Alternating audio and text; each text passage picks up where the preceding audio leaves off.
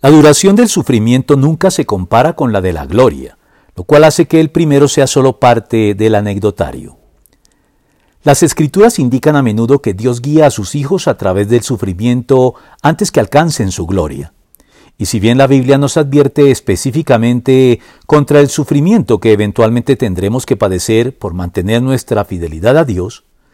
de cualquier modo, el sufrimiento del creyente en esta vida abarcará desde el que tendremos que asumir como consecuencia de la disciplina divina para hacernos volver al camino cuando incurrimos en desobediencia,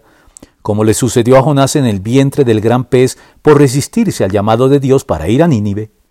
hasta el llamado a moldear nuestro carácter en medio de las persecuciones por motivos de conciencia propio de nuestra condición de creyentes con la que el mundo nunca simpatizará. O finalmente, el ocasionado por las pruebas a las que la fe es sometida eventualmente, como el proverbial caso del patriarca Job.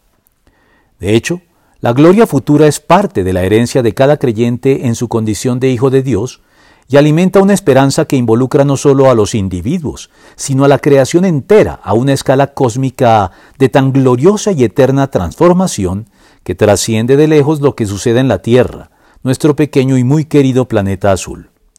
transformación de tal magnitud que hará que cualquier sufrimiento presente sea anecdótico y nada más, pues si somos hijos, somos herederos, herederos de Dios y coherederos con Cristo, pues si ahora sufrimos con Él, también tendremos parte con Él en su gloria. De hecho, considero que en nada se comparan los sufrimientos actuales con la gloria que habrá de revelarse en nosotros. Romanos 8, 17 al 18.